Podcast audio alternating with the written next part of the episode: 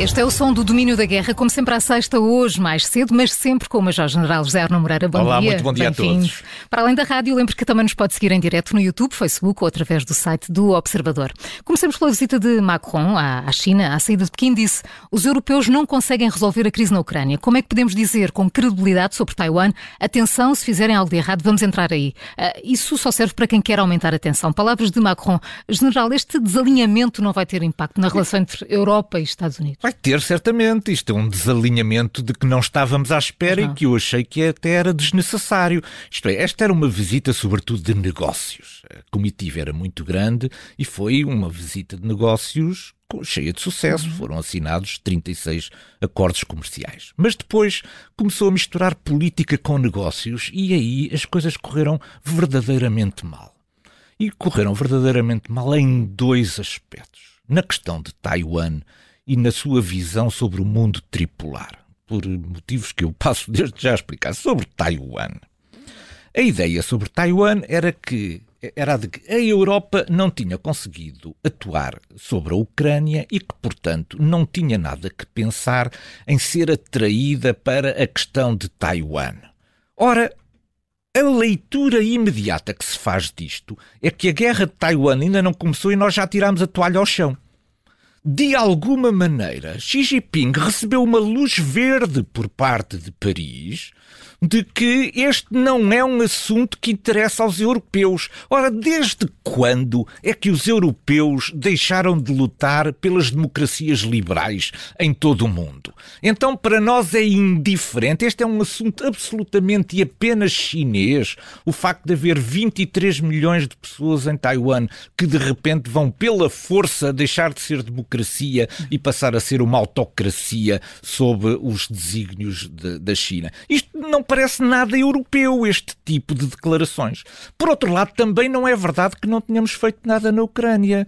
Nós estamos fartos de fazer coisas pela Ucrânia. Claro que a dimensão daquilo que é o apoio dos Estados Unidos é pequeno. É pequeno numas, em algumas matérias, mas em outras é enorme. Foi a Europa que acolheu milhões de refugiados. É através da Europa que todo o sistema, a cadeia logística que alimenta a guerra é feita também. Foi a Europa que forneceu os aviões. Foi a Europa que forneceu basicamente todos os carros de combate necessários para a ofensiva. Portanto, não foram foram poucas as coisas que fizemos na Ucrânia. Agora, virmos dizer que não vamos fazer nada sobre Taiwan é, por um lado, colocar-nos de lado de fora deste problema, problema que é um problema universal e é, por outro lado, darmos um sinal de que nós não queremos ser arrastados para um conflito que pode ser inevitável. Então sentimos-nos bem num mundo dominado por autocracias em que o poder da força é o único poder que conta. Não me pareceu que tenha corrido nada bem e, aliás, Macron uh, também uh, recebeu muitos muitas críticas, muitas críticas, muitos comentários sobre isto. Depois é a questão do mundo tripolar. Eu, quando ouvi Macron falar, pensei que era Vladimir Putin que estava a falar. Isto é o que defende exatamente uh, Vladimir Putin. É um mundo com vários polos. Ora, num mundo com vários polos, é verdade que a Europa seja um polo importante? Ou será um, um polo de terceira ordem? Isto é, queremos trocar este mundo que de alguma maneira ainda continua a ser formatado pelos valores liberais por um mundo incerto, onde seremos um, um polo de terceira ou de quarta grandeza. Eu, a certa altura, fiquei eh, quase um, a acreditar que nos íamos, trans, que íamos transformar a, a, a, Europa numa espécie de BRIC. Iríamos ad aderir também aos BRICS. Esta filosofia deste mundo multipolar, em que a Europa é um dos polos, é uma ilusão absolutamente completa. A, a, a Europa não consegue ser um polo. O que nós temos que lutar é pelos polos, é pelo grande polo das democracias liberais. Esta questão de afastar a França e de afastar a Europa dos Estados Unidos é a única estratégia que interessa à China e interessa à Rússia. De alguma maneira, aquele chá imperial que foi serviço a Macron produziu os seus efeitos. um dos temas que tem dado muito que falar esta semana é a divulgação nas redes sociais de documentos secretos dos Estados Unidos. Uh, General Arno Moreira, que juízo podemos hoje fazer sobre esse assunto? Bom, nós uh, escusamos talvez de ficar uh, excessivamente admirados com o que aconteceu. Isto já aconteceu no passado. Isto aconteceu agora, isto vai voltar a acontecer no futuro. E porquê? É fácil de entender porquê. Primeiro, há uma enorme comunidade de intelligence nos Estados Unidos. É, são mais de dezena e meia de agências que tratam de assuntos de intelligence. Portanto, o número de analistas de intelligence é enormíssimo nos Estados Unidos. À medida que subimos o número de pessoas que tratam com este assunto, naturalmente que corremos também mais riscos. Mas a intelligence não funciona apenas em circuito fechado, não funciona para si, para o prazer dos analistas. Ela funciona para permitir que quem tenha que tomar decisões o faça de forma informada. E, portanto, não é apenas a comunidade que trata exclusivamente a intelligence, é também a comunidade que utiliza a intelligence. Ora, esta comunidade é enormíssima. É desde o governo central, à administração central e regional, a tudo o que são departamentos de Estado, a tudo aquilo que são os consumidores das Forças Armadas, dos vários quartéis quartéis-generais. Nos Estados Unidos, talvez não haja esta noção. Classificados para top secret há 1,5 milhões de pessoas. 1,5 milhões de pessoas têm classificação de segurança top secret nos Estados Unidos. O que significa que a nossa capacidade para controlar esta informação e evitar que ela seja disseminada não é certamente a mesma de haver três ou quatro pessoas que têm este tipo de classificação de segurança e que acedem a esta informação. Bom, há múltiplas razões para haver fugas. fugas.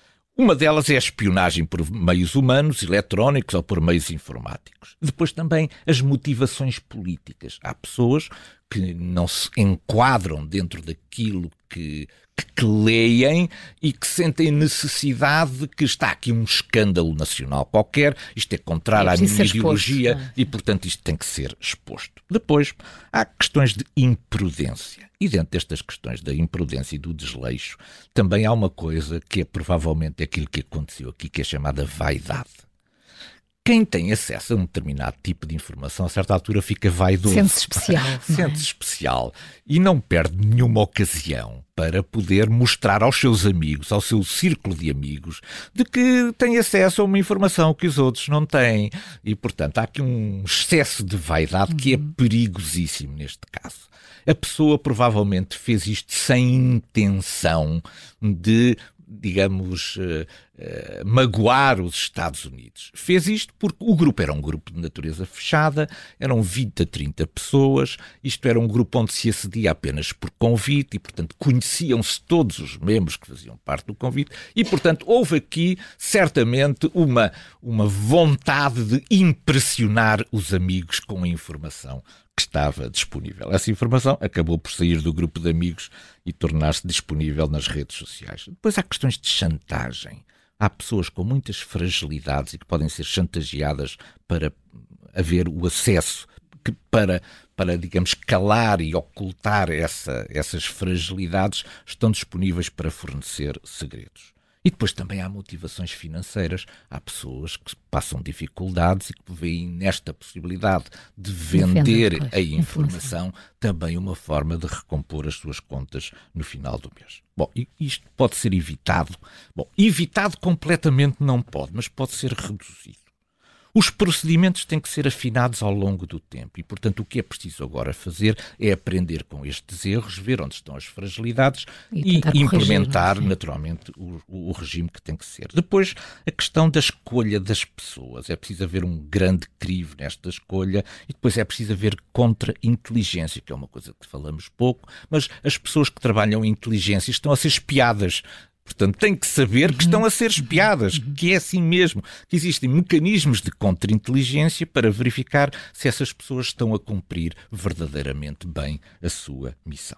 Ora, neste caso, há o último dado que me parece aqui talvez mais importante, é o chamado necessidade de conhecer. Uma coisa é eu estar classificado para aceder a uma certa classificação de segurança. Outra coisa é eu ter necessidade de conhecer. E aqui o que colocamos é que como é que um jovem de 21 anos que pertence à Guarda Aérea Nacional do Massachusetts, que é uma espécie de reserva uhum. da Força Aérea, tem acesso à espionagem que é feita sobre o secretário-geral das Nações Unidas ou conversas feitas no interior do governo da Coreia do Sul.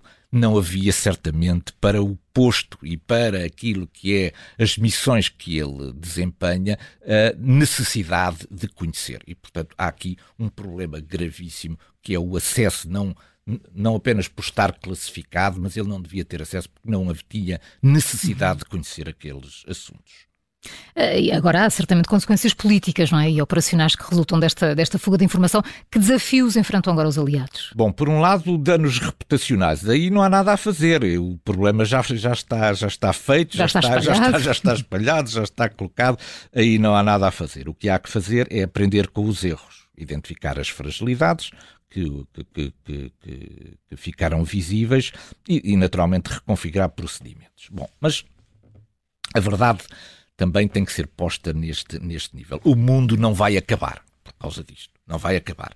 Daqui a três meses haverá um outro, um outro problema qualquer e já nos vamos certamente esquecer disto. Mas, do ponto de vista operacional, é preciso verificar se os dados a que esta pessoa teve acesso, na verdade, são mais do que aqueles que nós conhecemos.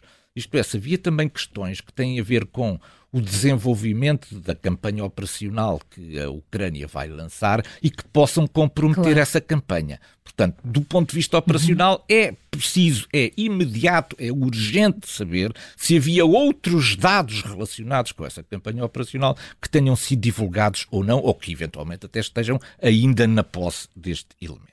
E depois saber se ele agiu sozinho ou se, isto, ou, ou, se ele é apenas um, um, informador vaidoso, ou se na verdade faz parte de uma coligação maior.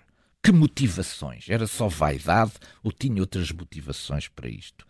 E o tal número de documentos a que acedeu e, sobretudo, o conteúdo desses documentos. Há, portanto, muito para fazer nesta área.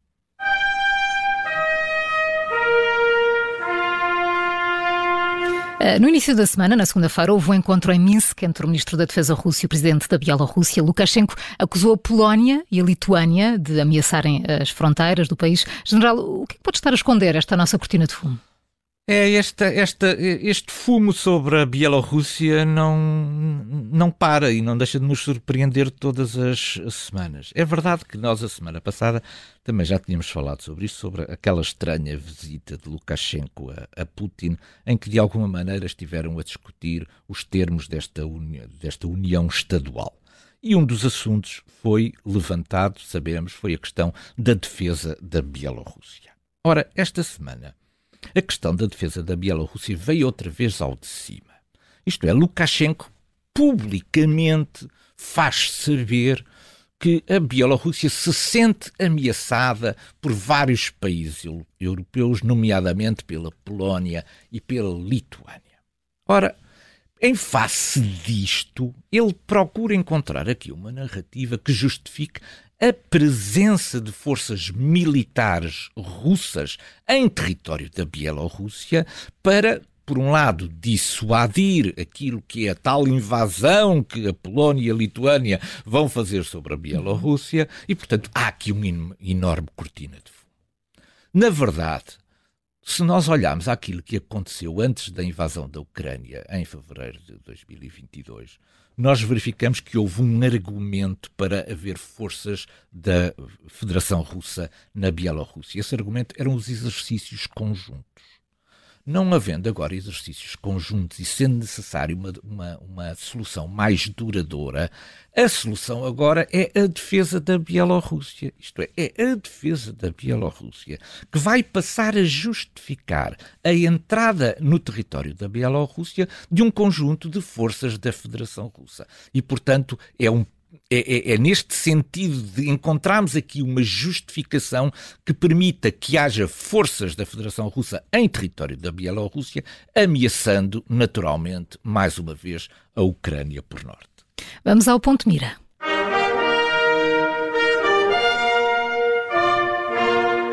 Começaram a aparecer nas redes sociais pessoas da Crimeia com ligações sentimentais à Ucrânia, a fazerem confissões públicas de que estavam intoxicadas pela propaganda ocidental e a pedir desculpa pelas suas atitudes contra a Rússia. Eh, General Arno Moreira, o que é que está a passar por ali? Que manobra de informação é esta? Nós, a semana passada, estivemos a falar aqui de que a Rússia pretendia ser o Estado Exatamente, de civilização. Sim. Isto é um exemplo para todos nós. Ora, estes exemplos são todos fraquíssimos. estes exemplos são todos fraquíssimos. Então, este da humilhação pública é o último exemplo daquilo que nós não queremos para a Europa e para o nosso futuro. Há um conjunto de pessoas que estão identificadas, que são habitantes da Crimeia e que estão numa lista negra. Estão numa lista negra porquê? Porque através do Facebook russo, que é o V-Contact, fizeram um conjunto de afirmações que constituem, de alguma maneira, um ataque ou um desprestígio das Forças Armadas russas.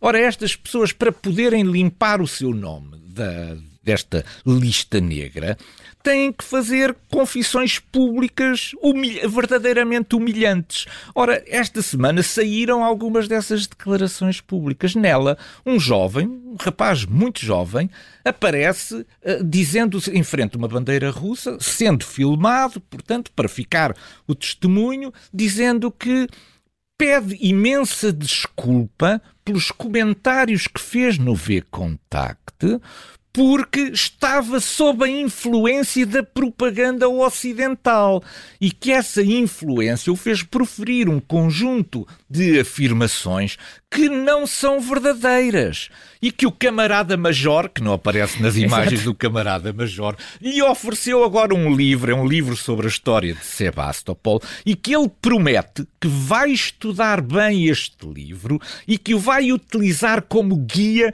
para as suas futuras declarações e um seu comportamento fantástico ao serviço da Federação Russa. Isto realmente é muito triste, não é nada disto que nós queremos para a Europa. General Arno Moreira, muito obrigada por mais o domínio Nada, da guerra. Um prazer, Regressa na bom sexta. Fim de semana bom fim de semana. Muito obrigado.